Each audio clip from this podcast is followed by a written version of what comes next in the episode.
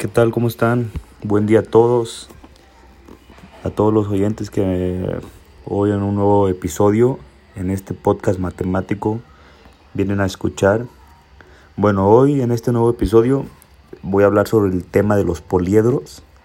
Es un tema bastante interesante, la verdad yo lo, lo estuve repasando mucho para poderles explicar un poco mejor para que para que se vayan bien con un con un nuevo tema aprendido pues y bueno para empezar este qué es un poliedro en el sentido dado por la geometría clásica en el, en el término bueno el, el, la geometría clásica lo, lo determina como un cuerpo geométrico cuyas caras son planas y encierran un volumen finito los poliedros se conciben como cuerpos tridimensionales. También dice que los poliedros se conciben como cuerpos tridimensionales, perdón.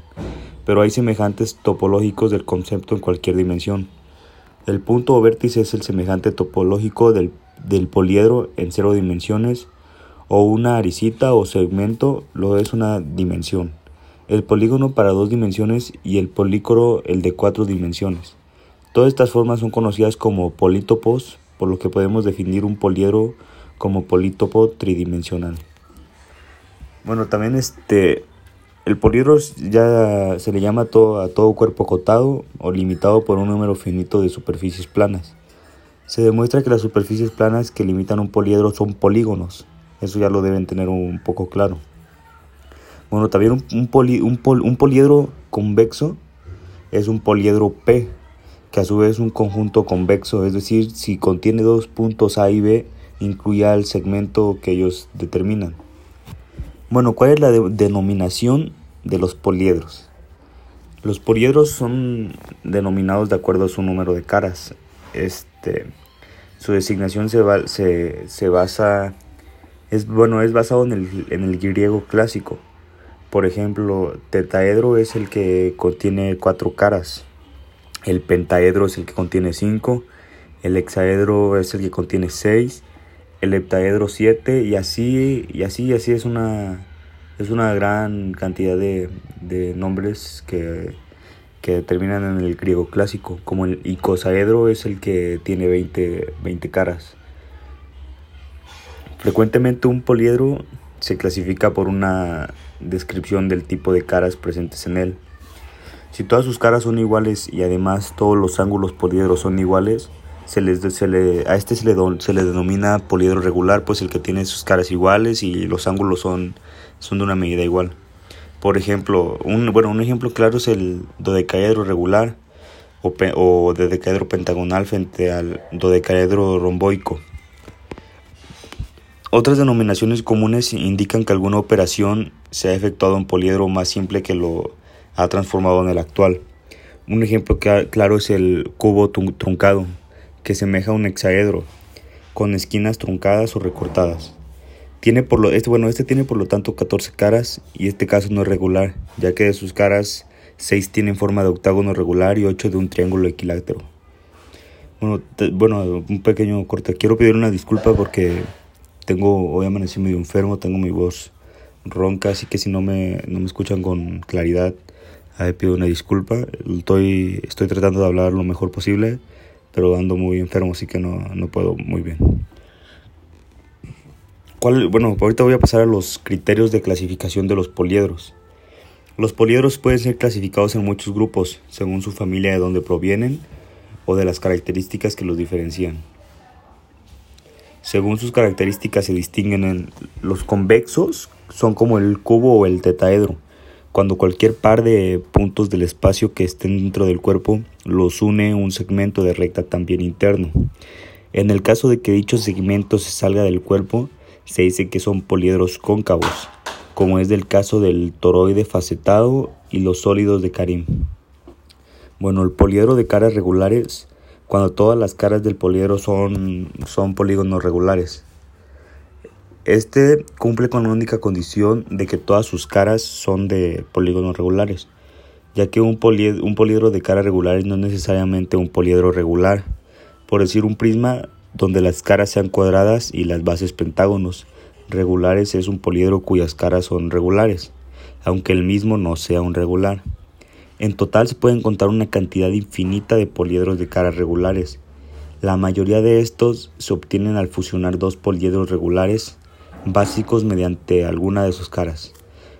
Bueno, unos ejemplos de poliedros regulares son los podemos encontrar los siguientes cuerpos, que son los, los cinco poliedros regulares o los cinco sólidos platónicos que cumplen su condición y ángulos son el tetaedro, el cubo o hexaedro regular, el octaedro, el dodecaedro y el icosaedro.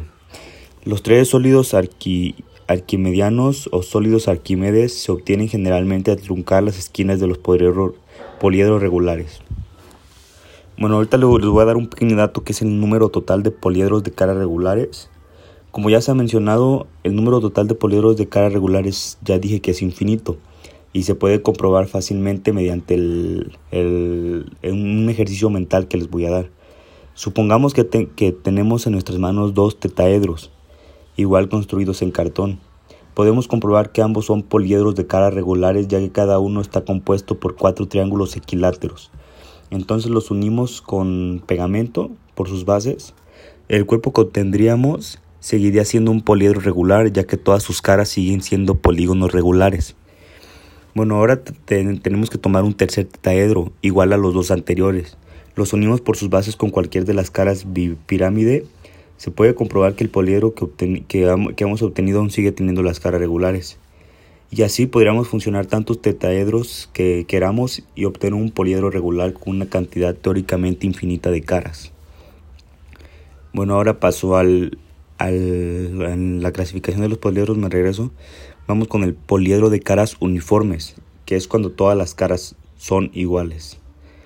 Bueno, en otros poliedros de caras uniformes está como el, el rombododecaedro, el, tria, el triaquisoctaedro, el tetraquiexaedro el icositetraedro de, deltoidal, el icositetraedro pentagonal, el ticatrorromboide, el tricasicosaedro y entre otros. Bueno, de ahí se dice que, bueno, regresamos a la clasificación, perdón, y de ahí se dice que el poliedro de aristas uniformes es cuando los pares de las caras se reúnen en cada arista si son iguales. Entre los poliedros de aristas uniformes se figuran que es toda la familia de los sólidos platónicos.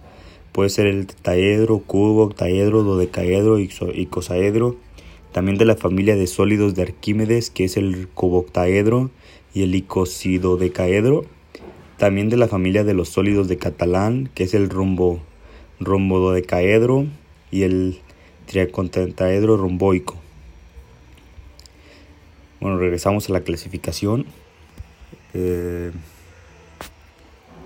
se dice que el poliedro de vértices uniformes es cuando, cuando en todos los vértices del poliedro convergen en el mismo número de caras y en el mismo orden. Bueno, en geometría un polítopo, este, bueno, le estoy hablando la, del poliedro regular, perdón, que es como el tetaedro, me dio un un poco, perdón. Bueno, de ahí seguimos con la clasificación de poliedros, que, que es este, aquí es su clasificación según el número de caras. Les voy a dar algunas porque la verdad son, son bastantes. Bueno, el tetaedro pues es de 4, pentaedro de 5, hexaedro de 6, octaedro de 7, octaedro de 8, enaedro de 9 y así. Así es un número infinito, la verdad. Bueno, voy a pasar con la familia de poliedros. Existe los poliedros regulares, que es cuando un poliedro regular tiene caras y ángulos iguales. Están los sólidos platónicos. Los sólidos platónicos o sólidos de Plantón son poliedros regulares y convexos. Solo existen cinco de ellos, que es el tetaedro, el cubo, el octaedro, el docaedro y el icosaedro. Están los poliedros irregulares, que se dice que un poliedro irregular es aquel que tiene sus caras o ángulos desiguales.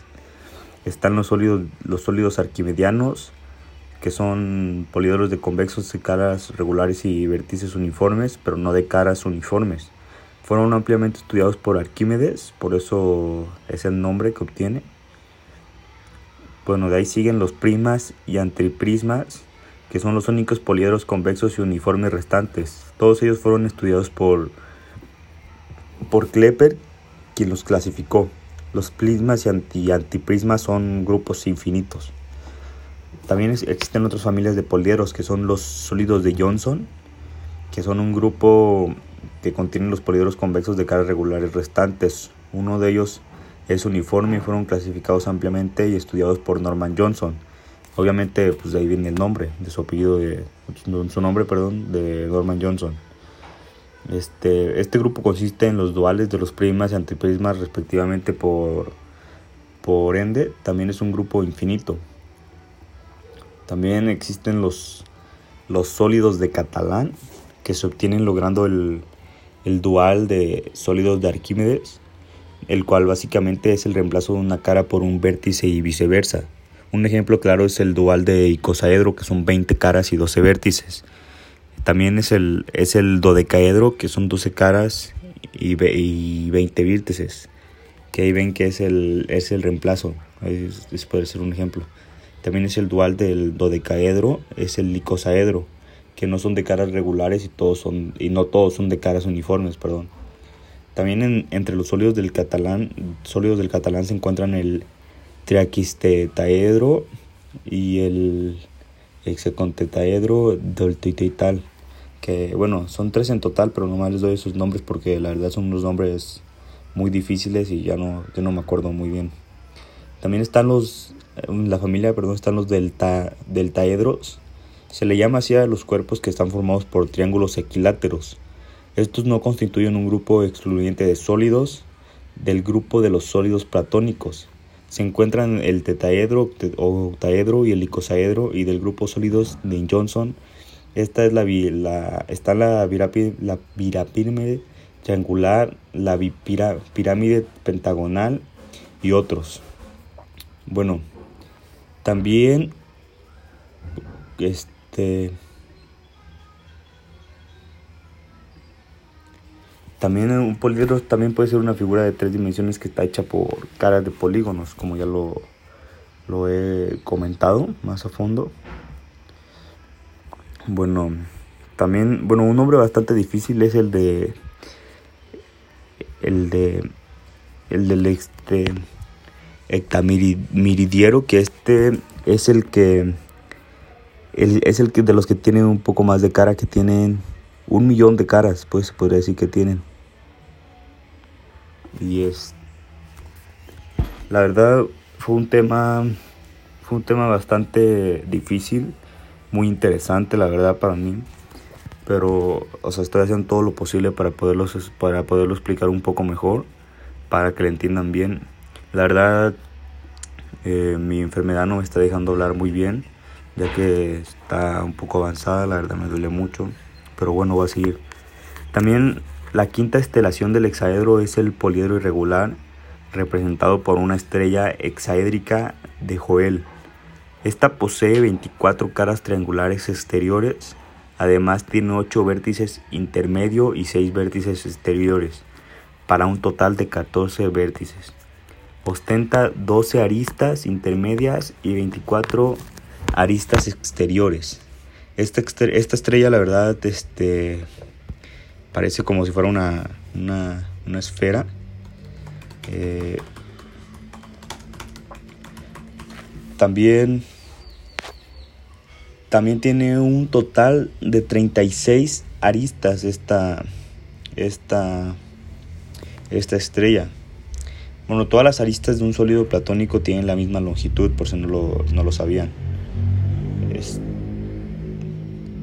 También los poliedros están, están relacionados con, con la naturaleza. Hay cinco elementos, hay cinco poliedros, perdón, que están relacionados con, la, con los cinco elementos de la naturaleza, que es el, es el tetaedro, está relacionado con el, con el fuego, el octaedro con el aire, el icosaedro con el agua y el hexaedro con la tierra. Y el dodecaedro con el universo. Estos de, estos de los cinco elementos de la naturaleza están dentro de su propio emblema y sobre cinco colores distintos dan lugar al material que conforman. Bueno, este ahorita les voy a dar las características de los poliedros regulares que son caras o triángulos equiláteros o cuadrados pentágonos regulares. Bueno, la verdad se me ha acabado el tiempo. Vengo muy corto de tiempo. Ahorita voy a empezar con, con otro tema para el podcast. Eh, bueno, espero que este podcast les haya gustado a todos. Fue un tema bastante interesante, la verdad. Y pues bueno, hasta aquí, hasta aquí los dejo. Gracias por, por oírme, oírme en un nuevo capítulo. Y hasta el próximo episodio. Gracias.